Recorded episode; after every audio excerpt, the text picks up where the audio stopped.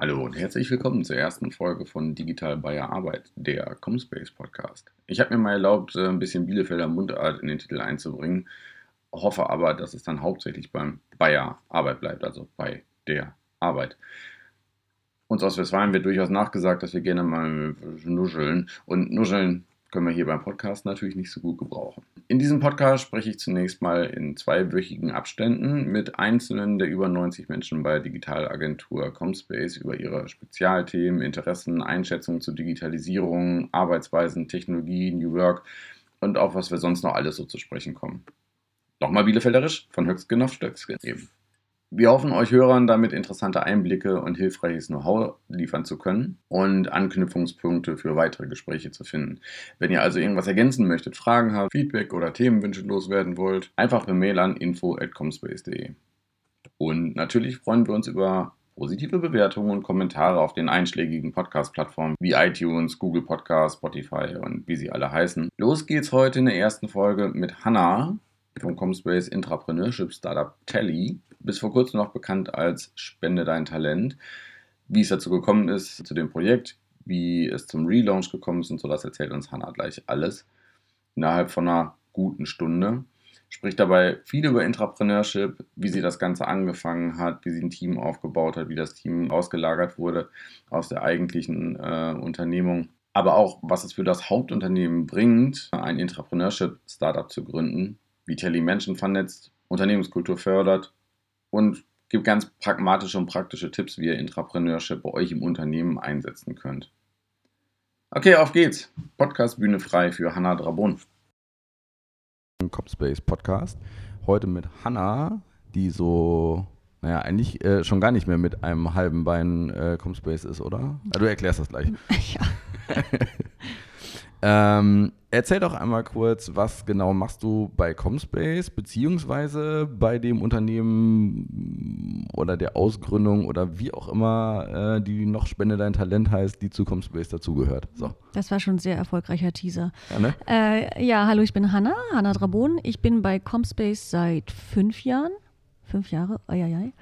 Äh, angefangen habe ich als äh, Projektleiterin in äh, einem unserer Teams ähm, bin aber jetzt seit zwei Jahren eine sogenannte Intrapreneurin. Das heißt, ich habe die Möglichkeit, innerhalb von Comspace, also innerhalb von den Strukturen der Originalagentur, ein neues Unternehmen zu gründen. Ähm, damit haben wir in einer, mit einer Idee haben wir gestartet, in einer Art Ideeninkubator. Mittlerweile ist das schon so schön gereift, dass wir äh, quasi nicht mehr vor Ort sind, sondern in einem anderen Büro sitzen, in einem Coworking Space und quasi noch äh, juristisch verbunden sind mit Comspace, aber eigentlich komplett eigenständige Strukturen haben, eigenständiges Design, eigenständige Firmierung, ähm, sodass äh, du schon hingeleitet wurdest, äh, zu sagen, dass wir nur noch mit einem Bein äh, drin sind, weil wir schon recht eigenständig äh, von Comspace sind. Und äh, wie bist du damals überhaupt zu Comspace gekommen? Ähm, ich habe ja offensichtlich einen neuen Job gesucht und tatsächlich, wie es glaube ich vielen Kollegen von uns äh, so ging, über eine Empfehlung. Ich habe jemanden aus der Digitalbranche gefragt, ich hätte Lust auf äh, was Neues, was Wildes. Und äh, der hat mir zuerst natürlich einen Job bei sich selbst angeboten. Und äh, dann habe ich gesagt, na, erst noch einen anderen Tipp. Und er hat gesagt, die von Comspace, die wissen, was zu tun ist, melde dich mal da. Und dann hatte ich das große Glück, dass das gleich geklappt hat bei Comspace. Und dann ähm, bin ich natürlich lieber zu Comspace gegangen. Sorry. Okay, der hört jetzt bestimmt nicht mit. Wie lange warst du dann äh, quasi als Projektleiterin bei Comspace, bis äh, sich das in eine andere Richtung entwickelt hat? Also das, das, das Schöne bei Comspace ist ja, dass man relativ gut mitgestalten kann, wie der eigene Job aussieht. Natürlich immer in einem gewissen Rahmen, aber man kann immer gut Vorschläge machen. Angefangen habe ich als äh, Assistenz im Account Management. Das war allerdings bloß so drei, vier Monate. Und dann war ich Projektleiterin für, oh, ich glaube, drei Jahre dann. Ja, hautrechnerisch hin. Ähm, war aber relativ unzufrieden. Also vielleicht ein bisschen zu meinem Background. Ich bin eigentlich äh, studierte Designerin und habe dann ein MBA gemacht in Entrepreneurship and Management da passt dann so IT-Projektleitung oder äh, halt technische Projektleitung nicht so ganz zu dem, was ich gerne machen wollte. Also ich wollte schon wesentlich gestalterischer sein und ein bisschen näher an der Wirtschaft und weniger umsetzender Teil. Ähm, ja, und wenn es für einen selbst nicht passt, dann passt das meistens fürs Unternehmen auch nicht. Und dann kam die Idee zu ähm, Spende dein Talent auf. Und da bei uns tatsächlich die Türen ja offen sind für solche Ideen, hatte ich die Möglichkeit gehabt, das mal auszuarbeiten, äh, wo das hingehen könnte, wo ich da einen Markt sehe und so weiter. Und ja, dann habe ich die Chance bekommen von Andy, das auch weiter auszuarbeiten. Mittlerweile sind wir ein komplettes Team, was an dieser Idee sitzt und an diesem Produkt und auch an dieser Methode, diese weiterzuentwickeln. Und äh, dieses Jahr machen wir auf jeden Fall nochmal richtig Remi-Demi. Sie haben eine Menge vor. Es wird ein großer Spaß ähm, und schauen mal, wo es hinläuft. Du hast ja gerade schon echt eine schöne Vorlage geliefert, die muss ich dann Volley verwandeln. Äh, wie ist Spende dein Talent denn überhaupt entstanden? Ähm, Spende dein Talent ist tatsächlich eher so gewesen, dass wir erstmal gemacht haben und dann die positiven äh, Effekte gesehen haben, was ich ehrlich gesagt aber auch bevorzuge. Ähm, ursprünglich entstanden ist, ist, weil wir gesagt haben, äh, wir wollten Spenden sammeln tatsächlich.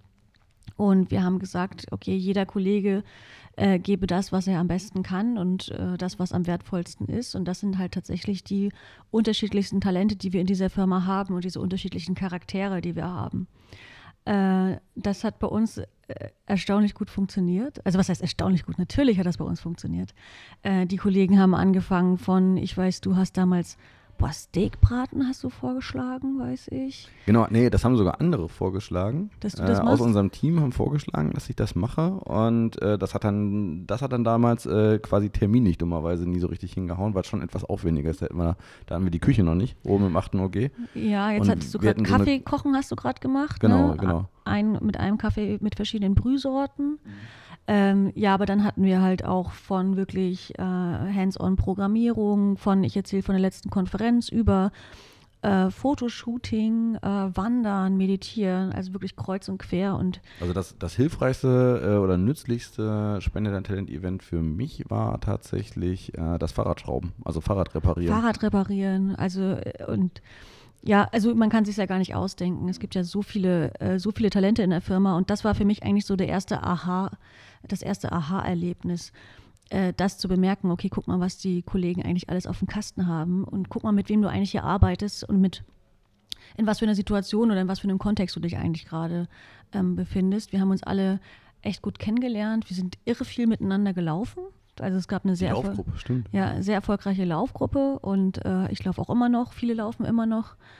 Ähm, und es hat einfach angefangen, dass wir auf neue Art miteinander kommunizieren konnten. Das einfach nochmal anders trainieren, einfach mal mit neuen Leuten auch in Kontakt zu kommen und das über eine sehr positive Art und Weise. Und dann haben wir ja den äh, Award bekommen vom äh, Bundesverband der Personalmanager. Was uns auch gezeigt hat, okay, offensichtlich wissen nicht nur wir das zu schätzen, sich neu zu vernetzen und über die Stärken zu kommunizieren, sondern offensichtlich ist das ein Ding, wo auch andere Unternehmen äh, Vorteile erkennen. Und deswegen wollten wir das einfach so ausbauen, dass es leicht zu transportieren ist und dass wir es auch anderen Unternehmen zur Verfügung stellen können. Und daraus ist dann die Plattform Spende dein Talent entstanden. Das heißt, Spende dein Talent ist einerseits eine Methode, um innerhalb von Unternehmen Kolleginnen und Kollegen zu vernetzen und durch kleine Mini-Veranstaltungen, die Einzelne mit ihrem Hobby, mit ihrer Leidenschaft organisieren können.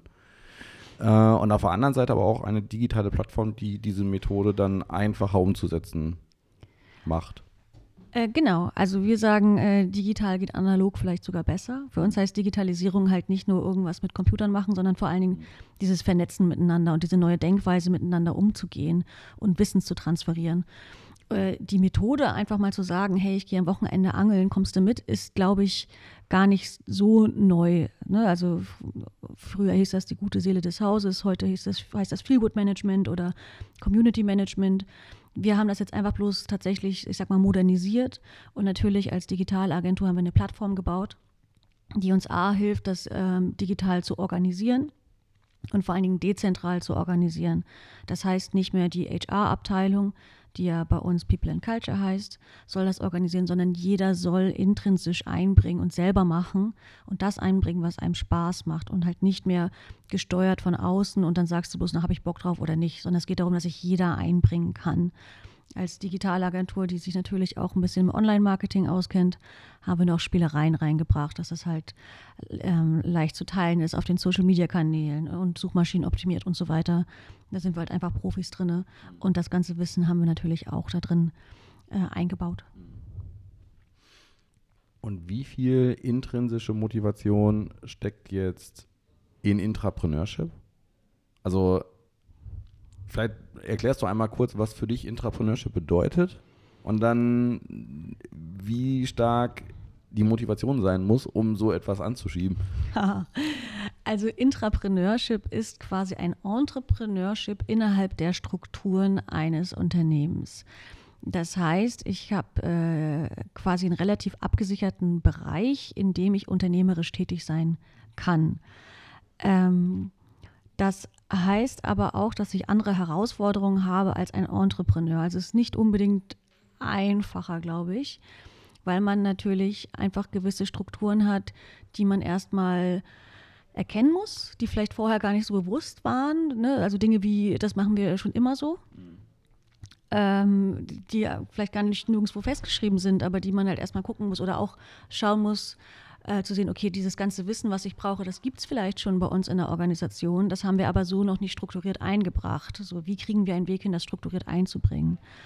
Ähm, diese, ich sag mal, unsichtbaren Mauern zu erkennen und auch mal einzureißen, äh, dafür braucht es schon eine Menge Motivation, ähm, sich da auch mal eine blutige Nase zu holen. Aber andererseits muss man auch sagen, ist dadurch, dass es sehr gestalterisch ist, also dass ich viel mitbestimmen kann, wie das aussieht, ähm, ist es natürlich einfacher, mich mit diesem Ziel zu identifizieren. Und Motivation und Identifikation sind sehr nah beieinander. Ähm, das heißt, dass, äh, das Gefühl, dass es halt irgendwie auch äh, unser Projekt ist, ne, dass wir dahinter stehen und halt nicht nur irgendwas abarbeiten, sondern dass wir tatsächlich gemeinsam auch ein höheres Ziel haben. So, das schweißt das Team auf jeden Fall sehr zusammen und gibt uns auch mal die Möglichkeit, einfach zu sagen, hey, das ist unser Ding und dafür gehe ich auf jeden Fall auch mal fünf, sechs Meter mehr. Mhm. Ähm, hier im Pioneers Club, wo wir jetzt gerade hier sitzen, ähm, sind ja auch viele Startups am Start, die jetzt nicht als Intrapreneure angefangen haben, sondern ja. äh, die sozusagen das Ganze von Grund auf aufgebaut haben. Kannst du so ein bisschen ähm, aus deiner Erfahrung und aus deiner Beobachtung die Vor- und Nachteile von beiden beschreiben? Also äh, was du als Intrapreneurin ja. an Vor- und Nachteilen hattest, verglichen mit dem, was du hier so aus der Community äh, der Startups gehört hast? Naja, das erste ist ja ziemlich offensichtlich. Es gibt ein Budget, ein festes und ich riskiere nicht mein, mein persönliches. So. Das ist halt Vor- und Na Nachteil gleichzeitig, ne? weil es ist halt, ne, ich, ich ähm, lebe es, als ob es meins wäre, aber es ist ja nicht de facto meins. Ähm, ich tue so, als ob ich auf einer grünen Wiese bin, bin es aber nicht. Sondern natürlich gibt es gewisse äh, Regularien, die ich einhalten muss oder einfach ein Ende meiner Mitbestimmung. Äh, der Vorteil ist aber auch ziemlich auf der Hand, weil ich habe sofort ein Netzwerk, bei uns sind es 90 Leute aus der Digitalbranche, die einfach Fachkenntnis haben, Prozesskenntnis haben, Marktkenntnis haben, die ich jederzeit fragen kann. Also ich sage gerne, ein gut gefülltes Portemonnaie ist wichtig, ein gut gefülltes Adressbuch aber mindestens genauso. Und äh, selbst wenn ich gesagt hätte, ich gründe das doch alleine und mache das quasi ohne Comspace, hätte ich genau die gleichen Leute um Rat gefragt, die ich jetzt auffrage. So, ne? Also meine Kollegen sind für mich sowieso Profis in ihren Gebieten und dann kann ich die halt fragen. Und wenn ich andere Fragen habe, ähm, gibt es irgendjemanden, der, der jemanden kennt. Ähm, das müssen sich die Startups häufig, dieses, dieses Wissen und diese Kontakte sehr schwer erarbeiten, die wir schon mitbekommen. Ähm, dann das, was ich toll finde, ist halt diese, diese Gestaltungsmöglichkeit innerhalb des Jobs ähm, ohne diese finanzielle äh, Superangst. Das ist natürlich eine gewisse Luxussituation, Dinge gestalten zu können, die nicht nur aus Angst getrieben sind, sondern halt wirklich zu sagen, okay, das wäre die beste Idee, weil das würde dann und dann ähm, folgende Resonanz erzeugen. Andererseits ist man natürlich auch ständig in der Kommunikation mit diesem, mit dem Originalunternehmen. Also wir haben mal über, über den Daumen gepeilt, das, was, was wir machen, allein mit, mit Comspace zu, zu kommunizieren, ne? zu sagen, wir machen jetzt das, wir machen das, das deshalb und so weiter. Und man kommt schon schnell in eine relative, so eine Erklärungspflicht, ne? weil die Kollegen ja auch wissen wollen, was, was machen die denn da. Ähm, das frisst schon auch eine Menge Zeit und es ist ein sehr hoher Kommunikationsaufwand. Ähm, und ich glaube, das ist auch einer der größten Hürden im Intrapreneurship, weil für mich ist Intrapreneurship so eine Art äh, Research and Development für Unternehmen, nur halt nicht in einem Labor, sondern was Prozesse angeht, was äh, Markterneuerung angeht. Und dieses, dieses Wissen wieder in das Originalunternehmen, also in die Corporate reinzubringen, ist diesen Wissenstransfer zu gewährleisten, ist, glaube ich, wirklich eine der größten Herausforderungen, äh, ja, wo wir auch mal schauen müssen, wie wir das am besten äh, machen. Ist denn der Wissenstransfer zurück in sozusagen das Mutterunternehmen in Anführungsstrichen? Betrachtest du das als deine Aufgabe oder bietest du das Wissen einfach nur an und das Implementieren ist dann anderen überlassen? Ich habe ja gar also ich kann es nur anbieten. Ne? Also, aber so gehen wir ja prinzipiell an Aufgaben ran. Ne? Wir können anbieten, wir sind offen und ähm, das, das Wissen kann sich abgeholt werden oder nicht. Und alles weitere ist dann quasi auch in der Entscheidungsfähigkeit des Einzelnen. Mhm. Also genauso erwarte ich das aber auch andersrum. Ne? Also ich weiß, dass ich zu meinen Kollegen kommen kann, wenn ich eine Frage habe, aber sie würden mir ja auch hoffentlich nicht aufdrücken, wie ich meinen Job zu machen habe. Also jeder ist in seinem Feld der oder die Verantwortliche und kann sein Wissen nur anbieten. Äh, hast du schon äh, konkrete Erfahrungen oder konkrete Beispiele von Prozessen oder Verbesserungen, Innovationen, die von Spende dein Talent zurückgeflossen sind zu Comspace? Ja, also die Methode als solch, solche wurde ja da entwickelt. Ähm, wir haben jetzt das große Glück, dass das, das Thema, mit dem wir uns beschäftigen, nämlich ähm, Personalentwicklung und Employer Engagement, dass das natürlich auch ein Thema für Comspace ist als solches und äh, dass wir relativ viel auf Konferenzen unterwegs sind und dort viele Impulse mitbekommen. Diese Impulse, wo es hingehen kann, was wichtig ist, wie man das umsetzen kann, das diskutieren wir schon sehr viel. So. Ähm, was, glaube ich, schwieriger ist, ist dann wirklich so sehr praxisnahe Sachen äh, zu übergeben, weil dafür sind die Strukturen vielleicht mittlerweile doch zu unterschiedlich in einem kleinen äh, produktlastigen Team und in einem Entwicklungsteam. So, da müssen wir mal gucken, wie wir das äh, gut übereinkommen oder was man davon überhaupt nutzen kann. Wenn man jetzt ComSpace mal so ein bisschen als den Inkubator betrachtet, dann ähm, ist es ja irgendwann kommt ja der Zeitpunkt, an dem man sich ja auch lösen muss ja. von dem Mutterunternehmen. Äh, das war so ein bisschen eingeleitet durch äh, quasi den Umzug zwei Straßen weiter in den Pioneers Club. Das ist halt das örtliche. Das rechtliche ist äh, quasi so noch wie gehabt. Ähm, aber was sind so die, die wichtigen, also zwei Fragen. Was ist einerseits, was sind die wichtigen Punkte bei diesem Ablöseprozess? Und wann ist der richtige Zeitpunkt zu sagen, ähm, wir müssen jetzt hier auch mal raus? Also äh, war das Zufall? Hast du das gemerkt? Hast du gesagt, wir müssen jetzt hier so langsam mal äh, eine Trennung herbeiführen, sonst steht uns das zu sehr im Weg? Äh, das war ziemlich deutlich und zwar von beiden Strukturen. Also es gibt immer wieder Diskrepanzen zwischen, wie ein, eine Corporate agieren muss und wie ein Startup agieren muss. Und das ist sogar bei uns als Digitalagentur, die ich für wirklich sehr modern halte, ähm, auch da schon aufgefallen. Also es gab einfach Situationen, wo wir eine Neuerung anstoßen wollten und wir gesagt haben, hey, wir brauchen das und das. Und der Corporate sagt, halte ich an den Prozess. Und wir sagen, ja, wie ist denn der Prozess? Und die sagen, ja, den gibt es nicht. So. Und das ist natürlich sehr nervenaufreibend und sehr anstrengend für, für, für beide Seiten. Und diese verschiedenen Denkweisen, die man hat, also einmal wirklich MVP getrieben, ne, wir wollen schnell irgendwas rausbringen und das andere wirklich, wir wollen für unseren Kunden nachhaltig die beste Lösung finden. Das sind zwei Strategien unter einem Hut, die teilweise innerhalb ein und derselben Person irgendwie gelebt werden mussten und das ist, glaube ich, sehr schwierig. Ähm, und das merkte man schon, wie das einfach manchmal ein bisschen aneinander gerasselt ist.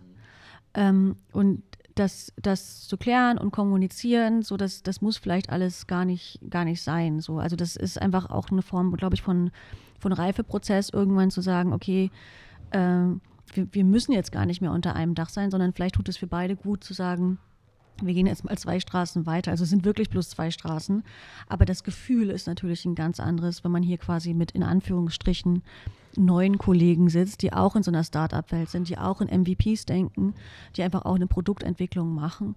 Und das hat uns, glaube ich, schon äh, weitergebracht und verankert auch nochmal unsere Denkweise innerhalb unseres Teams. Und ähm, dann können wir das auch nochmal ganz anders einbringen bei Comspace. Kurze Einordnung, muss man mal einmal sagen, Comspace, digitale Agentur, da denkt man meistens so in 10, 20 Leuten. Comspace sind aber äh, mittlerweile knapp 90 Leute. Also da kann man schon in der Digitalagenturwelt von äh, Corporate sprechen. Das ist halt schon einfach auch sehr äh, groß. Ja, also Comspace, also es ist eine der Top 100 Agenturen. Ich glaube, was Comspace aber auch auszeichnet, ist ein besonders nachhaltiger Ansatz bei Kundenbeziehungen, aber auch bei Mitarbeiterbeziehungen. Ähm, und das also das heißt nicht, dass es weniger agil ist, aber auch wir waren halt überrascht, es ist trotzdem noch mal was anderes als ein Start-up. Einfach haben wir, man muss eine andere Denkstruktur irgendwie mitbringen. So, ne? Also bei uns heißt, sage ich mal, in einem sehr technisch getriebenen oder auch im Maschinenbau heißt äh, Veränderung meistens, es gab vorher einen Fehler mhm. in der Planbarkeit. Bei uns heißt Veränderung immer Entwicklung. Und das ist halt äh, äh, was Positives. Das heißt, wenn bei uns jemand reinkommt und sagen, hey, wir passen das nochmal an, wir machen das nochmal so, das ist elementar, damit wir leben. So, und dann kann es halt, ist es halt schwierig, wenn jemand gerade zwei Jahre vorher immer nur gedacht hat, nein, wir müssen das festtackern, wir müssen das hundertprozentig sicher machen, äh, äh, dann innerhalb von zwei Stunden das Mindset zu ändern und zu sagen, nein, nein, wir machen alles neu. Also das ist halt äh, sehr, sehr schwierig. Das, das ist halt auch anstrengend. Also vor allen Dingen für die, die es umsetzen müssen. Ne? Also ein Entwickler denkt dann oft natürlich auch, oh, wieso, wieso habt ihr das denn nicht vorher gesagt? Das hätten wir vorher schon machen können. Und dann kam aber vielleicht die Kundenanforderung gerade erst zu dem Zeitpunkt äh, und es war nicht klar, dass man das in den, den Schritt so und so umsetzen müsste. Ja, ne, das es wird dann schnell zum Chaos, gerade wenn man halt 90 Leute irgendwie koordinieren muss. Ähm, wir in dem kleinen Team suchen aber vor allen Dingen Leute, die gestalterische Fähigkeiten haben, also die sich mit Absicht einbringen, die tatsächlich auch mit Absicht mal irgendwas selber entscheiden. Gestalterisch in dem Sinne nicht, äh, die können schön malen, sondern gestalterisch wirklich das Produkt gestalten, die Prozesse gestalten, das Unternehmen ja, mitgestalten. Genau, wenn sie malen können, ist auch gut, aber mhm. es wäre nur ein, ein Teil. Aber ja, tatsächlich Prozesse, sie sollen einbringen, was sie aus dem letzten Job, was sie von einem anderen Kunden, was sie vielleicht in der Freizeit schon gelernt haben. Also es geht wirklich darum, den, den kompletten äh, Mitarbeitenden Menschen einzubringen mit allen Fähigkeiten, die die haben. Das heißt, ihr habt die Methode Spende dein Talent auch zu einem, also nicht nur zum Produkt gemacht, sondern auch äh, zum Betriebssystem des Unternehmens eigentlich. Wir leben das, ja, ja. Also entstanden ist das ja quasi aus Spende dein Talent. Also Spende dein Talent ist entstanden aus Spende dein Talent. Ja. Viele der Kollegen bei Comspace haben, also wirklich, wir haben einen Kollegen, der ist äh, Deutschlehrerkind, der hat unsere Texte korrigiert. Ich ähm, weiß, wer das ist. lieben Gruß an dich, John. Äh, dann haben wir eine Kollegin, die ist äh, sehr designaffin, die hat das erste Logo gemacht. Äh, unser Qualitätsmanager hat auch ein Logo gemacht. Also wirklich, wirklich jeder bringt, bringt halt das mit, was, ähm, wo er motiviert ist. Und wir haben den Kollegen mit Spende dein Talent und mit diesem Innovations-, also Ideeninkubator eine Möglichkeit gegeben, eine neue Technologie mal auszuprobieren, ein neues Qualitätsmanagement, eine neue Art, äh, Anforderungen aufzuschreiben und, und, und. Das war am Anfang sehr aufwendig, weil wir natürlich viel probiert haben und dementsprechend auch häufig mal gescheitert sind an äh, Dingen. Aber diese, diese Lernprozesse daraus, das ist, glaube ich, schon ein enormer Zugewinn für die Corporate. So, ne? Also zu merken, okay, das können wir vielleicht gut, das können wir vielleicht nicht so gut, in die Richtung können wir noch mal ein bisschen weiter denken. Und äh, mittlerweile haben wir da, glaube ich, eine echte Kernkompetenz aufgebaut in einem neuen Markt, äh, die uns auch weiterhelfen wird. Ähm, kannst du noch mal einmal den Begriff MVP, Minimal Viable Product, genauer erklären, für die, die es so noch nicht gehört haben und was das für euch vor allen Dingen bedeutet? Nein, MVP, ich sage immer gerne Strecke machen. Also jetzt, es gibt ja diese klassische ähm, 80-20-Regel. Also man, Pareto Also man kann innerhalb von äh, 20 Prozent der Zeit 80 Prozent der Aufgaben lösen und die letzten Details äh, kosten einem manchmal 80, also die 20 Prozent kosten manchmal 80 Prozent. Äh, der Zeit. Das heißt, um schnell zu sein, muss man manchmal ein paar Abstriche machen und wir gehen halt nicht mit unserem fertig konzipierten Superprodukt raus, sondern wir bringen erstmal, ich sag mal, das Grundgerüst raus, testen das dann mit dem Kunden, äh, gucken, wo der Kunde vielleicht hin will, also Dinge, die wir selber vielleicht gar nicht vorhersehen konnten in unserer Eigennutzung, weil Kunden einfach ganz anderes, jedes Unternehmen ist wirklich sehr individuell. Können wir das wieder einbauen und können das so viel maßgeschneiderter auf unsere Kunden ausrichten, unser Produkt. Ja, und das ist eher so ein Release-Denken und iterative Verbesserung statt von vornherein eine super Planbarkeit. Das ja, kommt aus der Softwareentwicklung. Ja, gut, ist ja auch zum großen Teil Software, die jetzt ja. um Spendentalent herum entwickelt wird nach der Methode. Ne? Ja, ich glaube aber, man kann das halt nicht nur für Softwareentwicklung so denken, sondern man kann es halt auch für alles andere denken. Und äh, ja, darum, darum geht es, das wirklich in alle Prozesse einmal einzubringen, eins, also so zu, zu leben. Ne? Es geht ja die ganze Zeit darum, dieses Digital Mindset zu entwickeln. Ne? Also, dass es okay ist, Dinge auszuprobieren, ähm, dass es okay ist, auch mal einen Fehler zu machen, solange man natürlich daraus äh, lernt, dass es okay ist, ähm, Wissen anzubieten, nach Wissen zu fragen. Ne? Dieses, es geht, glaube ich, wirklich ganz viel um Wissenstransfer. Ne? Das, Wissen ist Macht vorbei ist, ne? dass wir halt, dass wir wissen auch, wenn wir keinen, ich sag mal, keinen Schein dafür haben und kein Diplom dahinter steht, trotzdem sagen können, hey, aber ich habe da eine Idee. So, wir wollen niemanden beschränken in den Ideen. Ich glaube, gerade für den typischen Mittelständler ist halt äh, meistens das etwas ausprobieren und oder Fehler machen.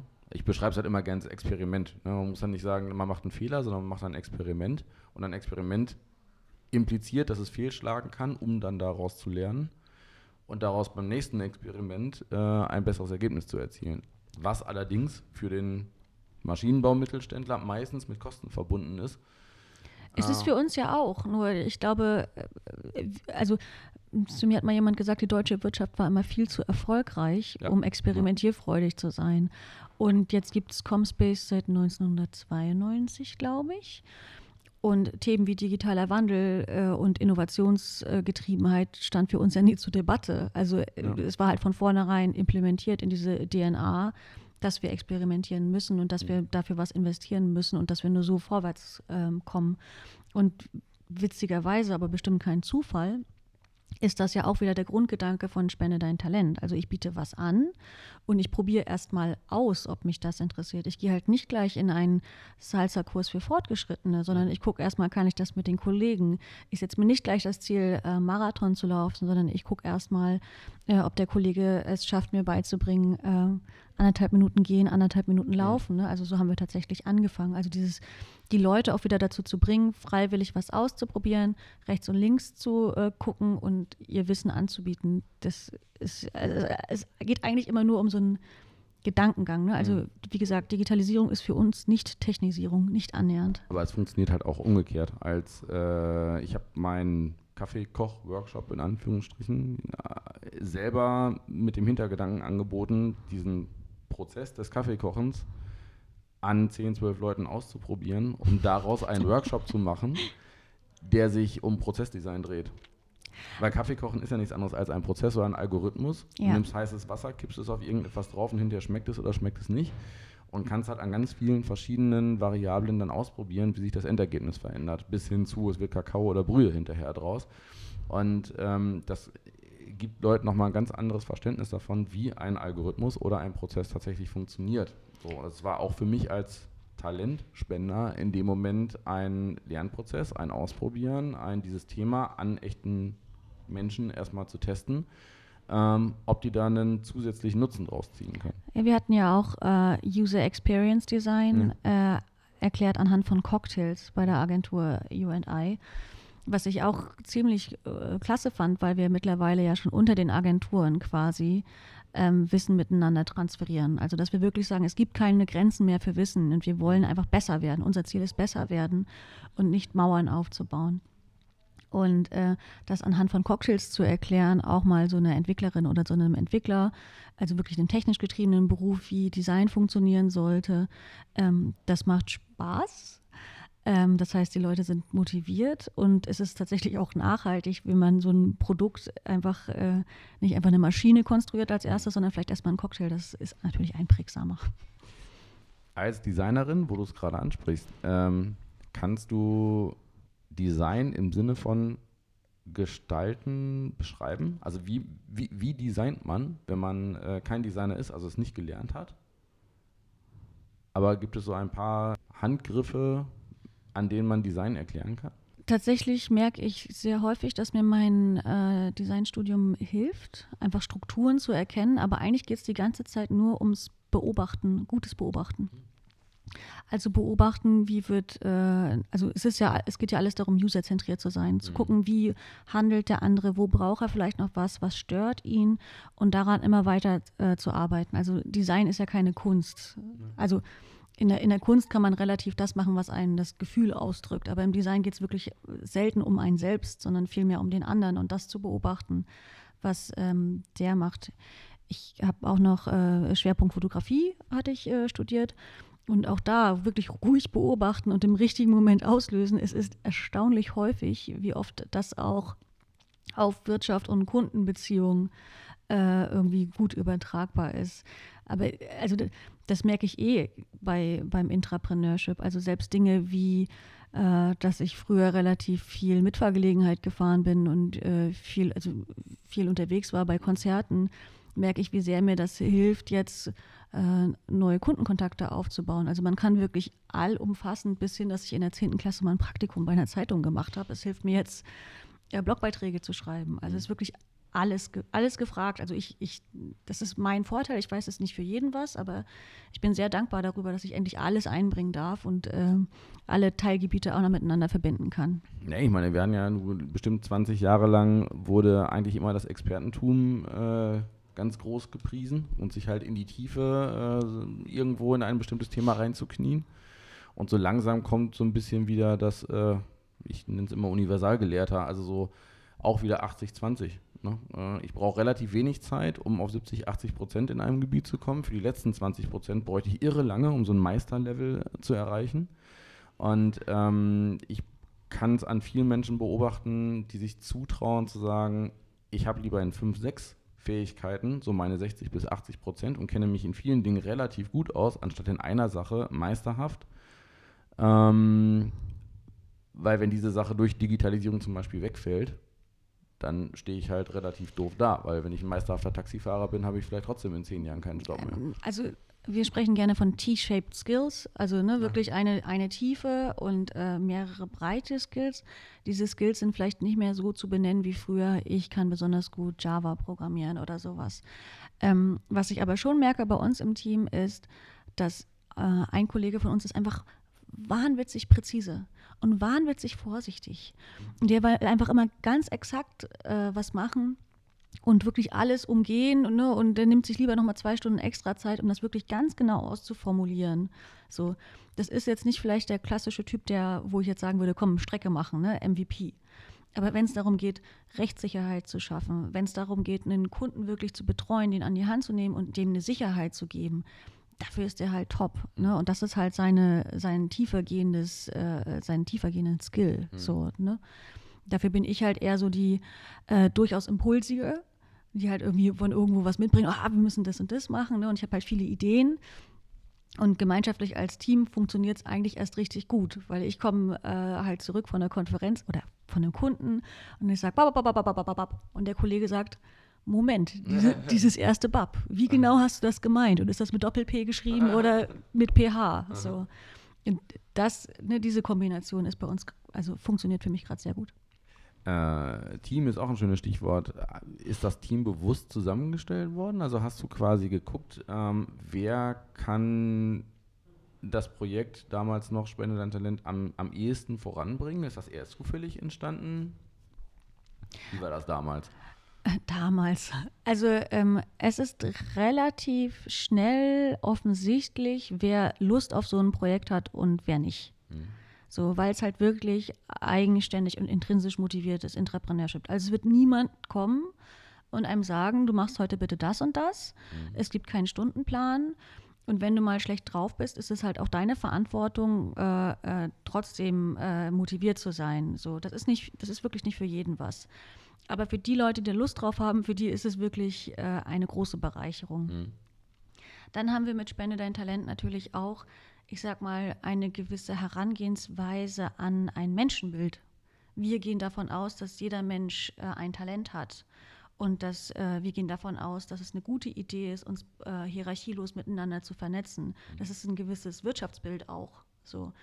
Und tatsächlich ist das ähm, sehr wichtig in der Zusammenarbeit. Also ich könnte, glaube ich, nicht mit jemandem zusammenarbeiten, der nicht den absoluten Teamgedanken hat und der Meinung ist, dass jeder ein Talent hat, das man nur einbringen muss, sagen wir es mal so. Also in einem Konkurrenzgehabe oder in einem Ellenbogen äh, würde das nicht funktionieren.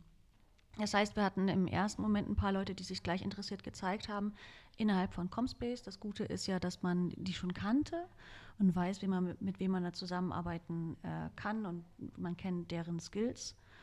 Und für uns war einfach auch wichtig, dass die Leute sich auf, äh, auf das Projekt hinbewerben und nicht, nicht von der Corporate weg oder nicht von ihrem Ex-Job weg. Also nicht sagen, ähm, ich will den alten Job nicht mehr, ich will was Neues, sondern sagen, hey, ich möchte an diesem Projekt teilnehmen, weil. Mhm.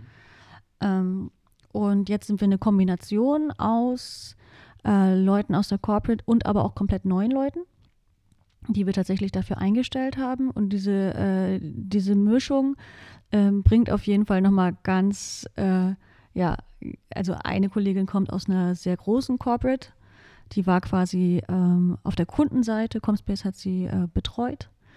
Und die ist jetzt in diesem Startup und die bringt natürlich auch nochmal einen ganz anderen, ganz anderen Blick mit, als mhm. wir von der Agentur dann haben wir äh, den Entwickler, der war ähm, auch richtig lange, zehn Jahre vorher fest angestellt, also auch fest angestellt. Der hat auch nochmal ein ganz anderes Prozessverständnis. So, also dann hier im Pioneers Club diese Mischung mit den ganzen Startups. Also es sind ganz viele Kulturen, die wir hier zusammenkriegen und können halt gucken, was passt für uns am besten. Wie würdest du jetzt deine Rolle dabei bezeichnen? Bist du Geschäftsführerin, Unternehmerin, Teamleiterin? Also ehrlich gesagt definieren wir uns so ja gar nicht. Also ich bin ja nicht mal, nicht mal Senior oder irgendwas. Also ehrlich gesagt haben wir gar keine Titel. Ähm, es wäre jetzt auch kein Problem, wenn sich jemand einen Titel geben äh, möchte und Princess Universe of irgendwas sein möchte. Ähm, Marco der Woche gibt es immerhin. Es gibt den Teampreis, den Marco der Woche. Ähm, tatsächlich sehe ich das eher so, als dass die Leute in dem Team Experten sind für ihre Fachgebiete. Und innerhalb dieses Fachgebiets entscheiden die, wenn Sie sich nicht sicher sind, ähm, dann äh, können Sie Rückfragen stellen, aber nicht, was soll ich machen, sondern es gibt quasi Angebote, soll ich so oder so und dann kann man sagen, hey, das wäre besser, weil oder sowas. Ähm, meine Aufgabe ist dann schon die Strategie, die Marktsicht und die Kundenkommunikation, ähm, was wohl häufig in die Rolle der geschäftsführenden Person fällt. Aber ich bin ehrlich gesagt, und ich glaube, das würde vielen Leuten in äh, leitender Position so gehen, ich bin manchmal auch sehr froh, wenn jemand anderes mal für ein Teilgebiet eine Leitung übernimmt. Oder wenn man einfach mal an dem Tag nicht, weiß ich nicht, kränklich ist oder sowas, dann möchte ich auch, dass die anderen Leute in, in dem Team das Verständnis haben, okay, heute kann ich quasi mal die, den Lead übernehmen oder sowas. Also ja, Meritokratie. Derjenige oder diejenige, die sich in dem Teilgebiet am besten auskennt oder sich an dem Tag dazu am ehesten befähigt fühlt, übernimmt dann für ein Stück weit die Führung und dann übergibt sie oder übernimmt jemand anders wieder die Führung? Also das ist natürlich einfach auch der, wir sind halt keine 90 Leute. Ne? Wir haben halt nicht für, äh, für jedes Fachgebiet fünf, sechs Leute da sitzen oder 20 Leute da sitzen, die sich gegenseitig vertreten können. Aber wer bin ich, äh, unserem Entwickler zu sagen, wie er Dinge zu entwickeln hat? So, ne? Also ich kann, wenn er sagt, oh, das würde jetzt irgendwie zwei Tage extra kosten, das zu machen und das nur fünf Minuten, kann ich sagen, du pass auf, für die Strategie reichen die fünf Minuten. MVP, diese Entscheidung kann ich ihm dann quasi abnehmen. Ähm, aber wie er das umsetzt, das ist halt, das ist seine Entscheidung, das ist sein Produkt. Mhm. Also, ne, das ist sein Entwicklungsprodukt, genauso wie es ähm, das Marketing ist von unserer Online-Marketing-Managerin oder, oder, oder. Und ne, wir, wir, können uns nur gegenseitig unterstützen. So. Mhm. Mit dem MVP hast du jetzt eben schon eine ganz wichtige ähm, Methode beschrieben, die anders ist glaube ich. Also im Vergleich zu deinem Projektleiterinnenjob vorher. Gibt es noch andere massive Veränderungen in der Arbeitsweise, wo du sagen würdest, das hat sich komplett geändert äh, im Vergleich zum Corporate-Job bei Comspace? Oh ja, aber richtig viel. Also tatsächlich, ähm, hm, sehr schwierige Frage. Also ich hätte jetzt so, im ersten Impuls habe ich ja gerade gesagt, äh, richtig viel, aber viele Dinge, ähm, die wir bei uns haben, kommen natürlich aus Comspace heraus. Also, oder die ich halt irgendwie in Zusammenarbeit mit einem Kunden erlebt habe oder so. Was, was ich jetzt neulich erlebt habe, ähm, gerade erst vor ein paar Tagen, ähm, wo ich sehr dankbar drüber bin, ist, dass diese Frage, ähm, wer ist eigentlich schuld, mhm. äh, eigentlich gar nicht mehr so existiert. Das kenne ich äh, auch anders. Mhm. Also meistens, wenn ein Fehler passiert, dann wird erstmal ein Schuldiger gesucht. Das dauert dann immer schon mal ein paar Tage. Dann wird kräftig auf dem rumgehackt, ähm, bis der oder diejenige gar keine Motivation mehr hat. Äh, dann ist die Person, on also unfassbar ineffizienter Prozess, Schuldige zu suchen. Ähm, stattdessen eine Lösungsorientiertheit reinzubekommen. So, ne, sagen, okay, das ist, das ist jetzt die Lösung, da wieder rauszukommen.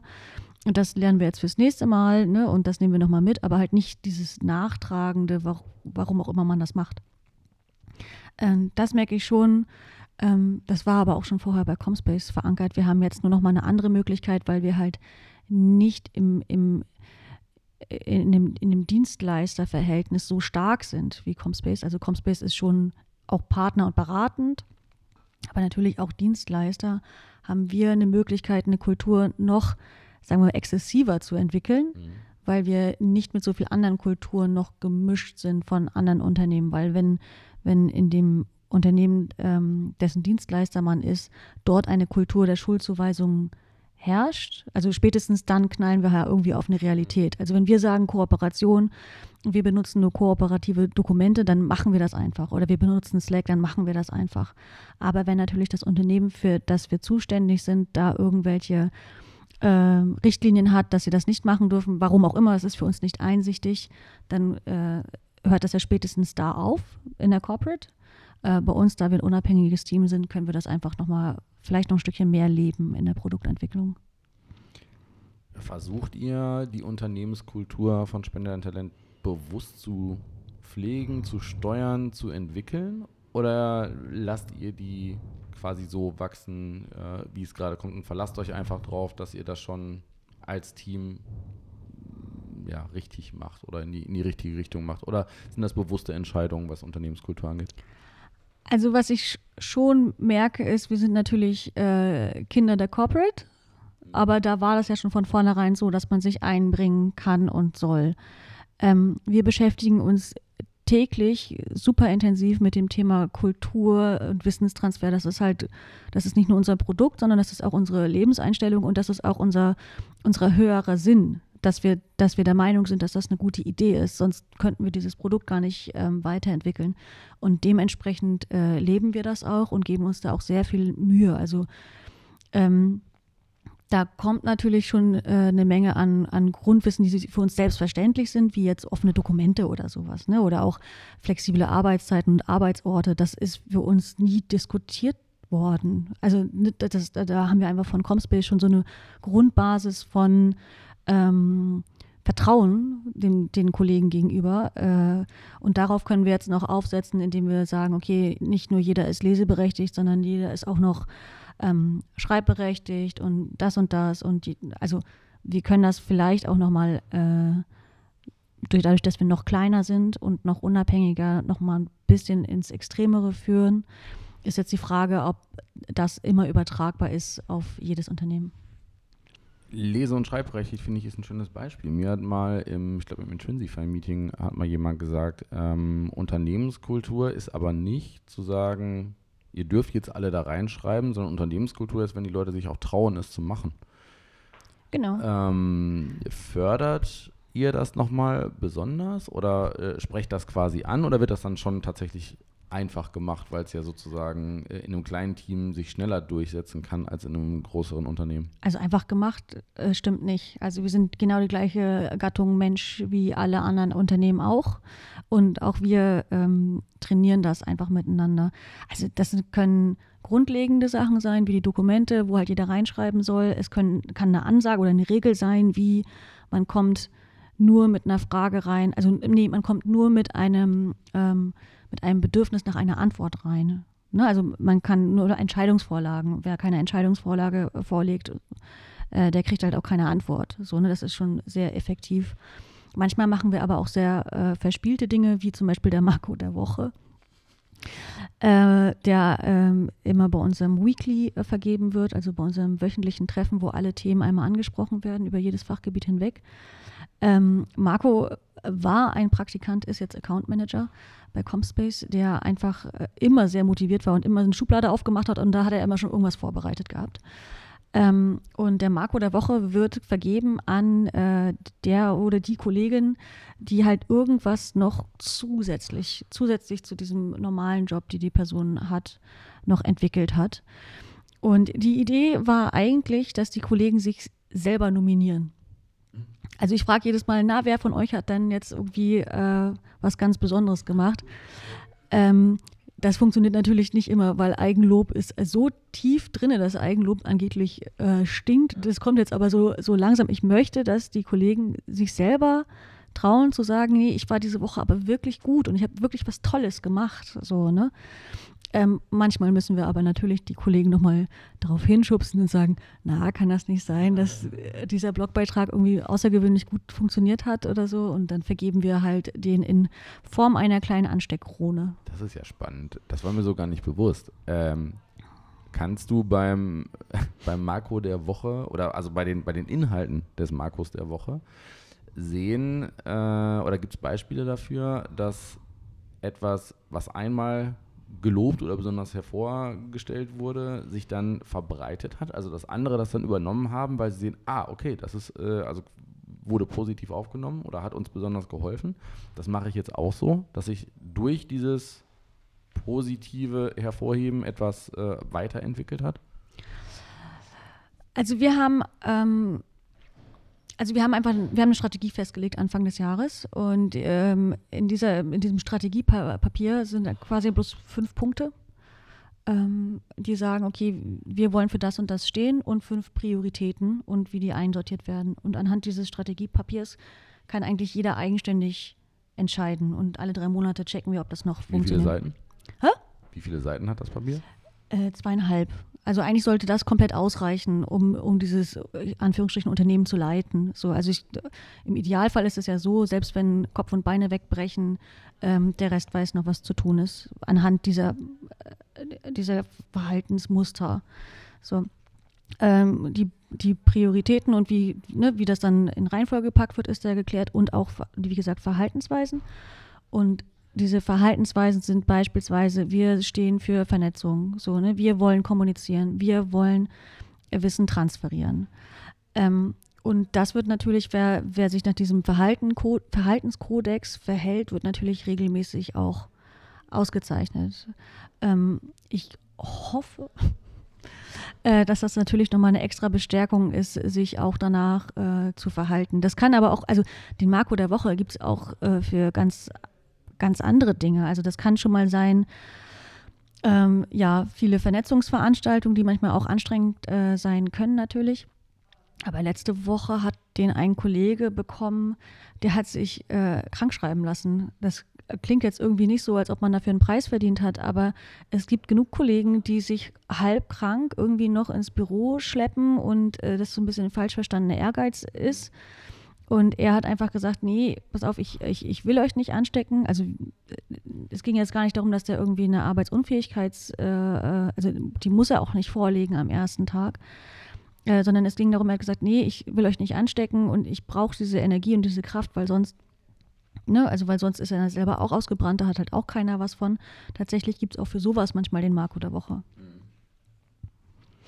Und natürlich auch Masterarbeiten, also wirklich kreuz und quer. Also Marco der Woche, es gibt, also ist aber immer wieder interessant. Ich habe gerade eben deswegen nach äh, der Seitenzahl gefragt, weil ich äh, damals ein bisschen auch am Businessplan mitgearbeitet habe mhm. für Spende dein Talent, ähm, der, glaube ich, schon dreistellige Seitenzahl äh, hinterher hatte. Ja, auch das Requirement Engineering war massiv. Äh, das haben wir natürlich alles über den Haufen geworfen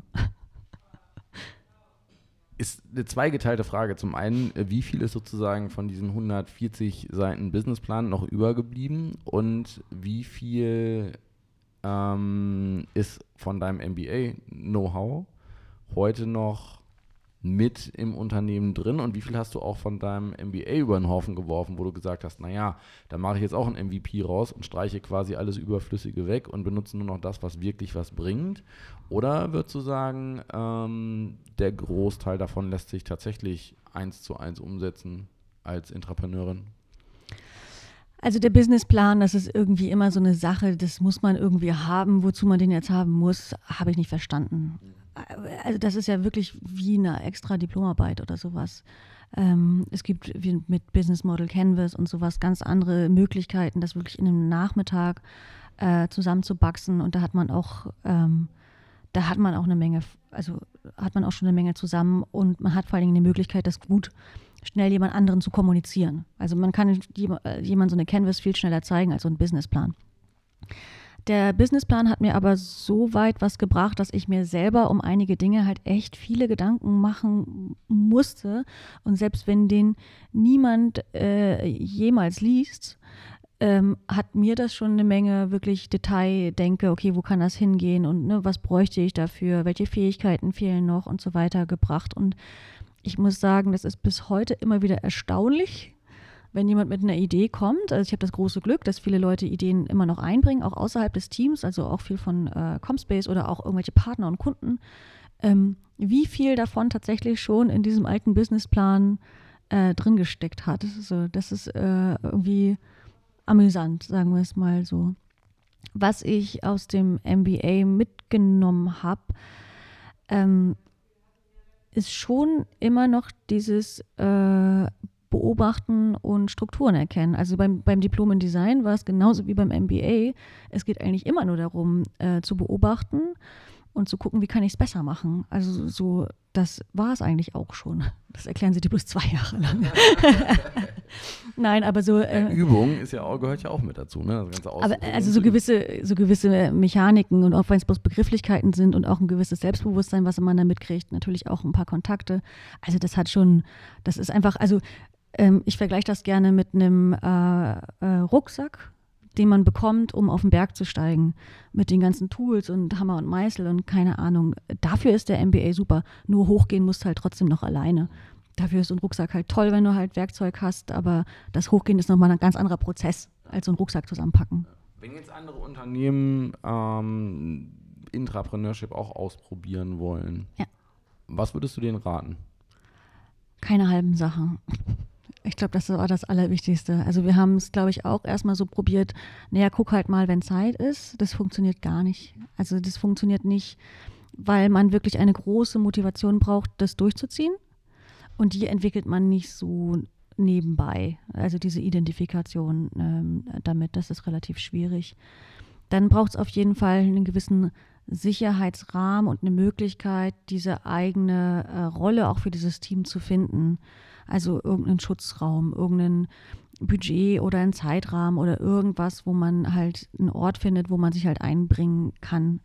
Dann natürlich braucht es vom, vom Management, das darf nicht unterschätzt werden, diesen, diesen Nährboden und diese Kultur, wo sie sagen, okay, es ist okay. Und auch wenn du jetzt nur da sitzt und quasi von außen gesehen nur äh, Löcher in die Wand starrt. Ich gehe davon aus, dass ihr gerade nachdenkt und dass ihr gerade eine kreative Idee entwickelt und das ist meistens ja auch so, ähm, dass sie sich trauen, sowas einzubringen. Ähm, das, das kommt nicht einfach so. Also die Ideen, die wir hatten, ähm, die hätten wir auch in jedem anderen Unternehmen haben können, aber die Möglichkeit, das einzubringen, das war halt das Besondere ähm, bei uns.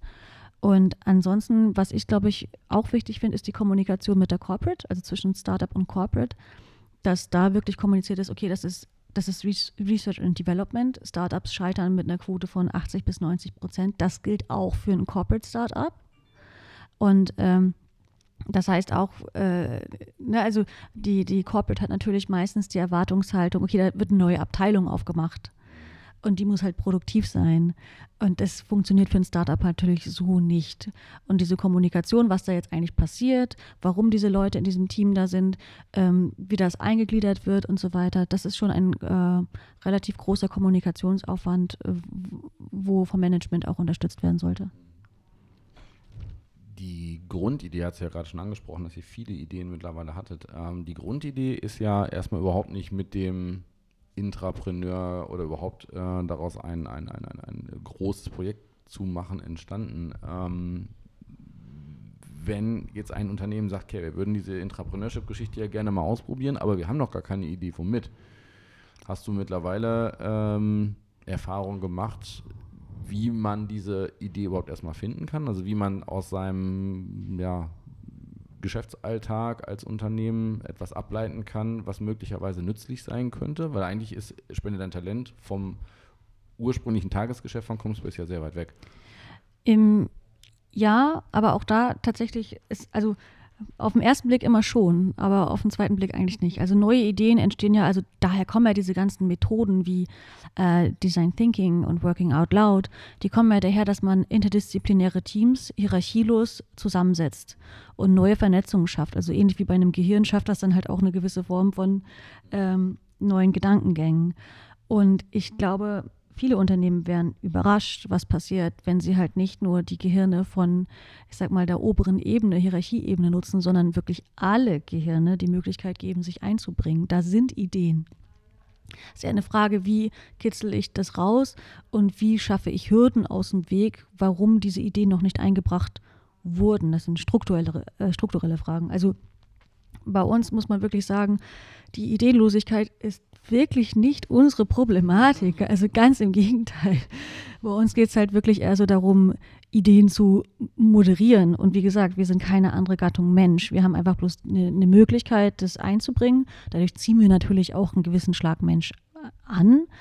Aber wenn man Leute, gibt es ja auch viele andere Unternehmen, die das ähm, schon gemacht haben. Ne? Also ich weiß von ähm, Granini, die haben halt Marketing-Leute mit HR-Lern, mit Produktentwicklern, ne? also wirklich kreuz und quer zusammengepackt und da, da sind Verbesserungsideen. Das kann, ich weiß, bei ENBW hatten die mit 1492 ein komplettes Programm aufgesetzt. Die haben nicht nur, also es muss ja nicht immer ein neues Produkt sein, es kann genauso gut sein, wie schaffen wir es, kürzere Produktionswege zu haben? Wie können wir die Parkplatzsituation klären? Ne? Also man muss das ja gar nicht so, äh, so festschreiben auf dem neuen Markt, sondern Entrepreneurship und auch Intrapreneurship sind äh, Problemlösungskompetenzen. Und mit diesen Kompetenzen kann man ganz viele andere Probleme auch äh, äh, lösen. Und da wirklich, ich sag mal, nur einen Raum zu schaffen und dann aber auch relativ schnell wieder rauszugehen vom Management. Ne? Also nur zu sagen, ich unterstütze das, ich bin auf jeden Fall bei euch aber die Ideen dürfen nicht mehr vorgegeben werden. Ich glaube, das ist auch ein neues, sage ich mal, modernes oder digitales Management, da mehr befähiger zu sein als Vorgeber. Also sich erstmal die Frage zu stellen, äh, was sind momentan entweder besondere Probleme unserer Kunden oder was sind besondere Probleme unseres Unternehmens, äh, die wir vielleicht gemeinsam lösen können, anzupacken. Ich glaube, also Hilfe zur Selbsthilfe klingt immer so hart, ne? Aber wenn man, wenn man, ähm, wenn man den Kollegen beibringt, ähm, du siehst ein Problem, das sind deine Werkzeuge, um dieses Problem zu lösen und das ist dein Weg, um diese Idee einzubringen. Dann hat man schon enorm was, äh, enorm was äh, gewonnen. Und da wird man, glaube ich, ziemlich überrascht sein, was aus welchen Ecken wie wo kommt. Und da gibt es ja auch etliche Geschichten, wie äh, äh, Putzkräfte zum Beispiel gesagt haben, ich muss hier meinen Eimer immer so weit schieben, äh, geht das nicht irgendwie anders? Und die dann gemerkt haben, oh, wir müssen unsere ganzen Maschinen ja auch immer so weit schieben. So, oh, ne? Oder dass dann gefragt wurde, wozu brauche ich eigentlich diesen Kopf der Schraube? Reicht nicht einfach nur das Gewinde? Oh, Materialeinsparung ohne Ende. Ne? Aber das sind, dafür muss man natürlich so ein bisschen, ich sag mal, das, das Vorlaufen umkehren in ein Zuhören und auch eine Möglichkeit zu sprechen äh, zu geben, das, das ist Handwerk, ne? also Handwerk, was man den Kollegen beibringen kann. Ähm, fallen dir ad hoc ein paar Quellen ein, Bücher, Webseiten, Artikel, wo sich Leute, die sich nicht nur mit Intrapreneurship, sondern mit all den Themen, die wir jetzt angerissen haben, ähm, noch etwas tiefer beschäftigen können? Wo oh, guckst du? Oh, es ist ja riesig. Also das, das Thema nennen wir es mal übergeordnet digitale Arbeitsweisen. Das ist ja von bis, also wir setzen hier regional gerade ein komplettes Programm auf, das heißt äh, Digital Gym, wo wir uns auch so ein bisschen gegenseitig branchenübergreifend und unternehmensübergreifend unterstützen würde. Ähm, tatsächlich ähm, habe ich angefangen mit klassischen ähm, HR-Themen, ne, zu gucken, wie können wir miteinander arbeiten. Bin davon aber jetzt komplett ab, weil HR oder ich sag mal Gemeinschaft und äh, Organisationsentwicklung, teilweise ja Einflüsse aus technischer Entwicklung hat, teilweise Einflüsse aus politischen äh, Sachen. Das heißt, ich mag ganz viele so äh, Konferenzen, wo ich hinfahre, die gar nicht so HR-lastig mehr sind, sondern wirklich ähm, zukunftsorientiert sind. Und tatsächlich die meiste Informationsquelle ist für mich immer noch Twitter, wo ich mir einfach zusammengestellt habe, von wem ich Informationen bekommen kann und dann so rechts und links wie möglich. Wem sollte man folgen? Außer Spende dein Talent und dem Spende dein Talent Blog natürlich. und natürlich dir und mir. Ähm, mm, ja, ich, also wie gesagt, ich, äh, ich, ich würde mich jetzt schwer tun, da konkrete äh, Angaben zu machen, aber ich folge vielen, sage ich mal, auch technisch getriebenen Magazinen, die sich damit beschäftigen, okay, wo geht es in Zukunft hin? Also Dinge wie, dass die Organisationsentwicklung dezentral sein sollte, kommt auch aus einer, äh, aus einer Technik.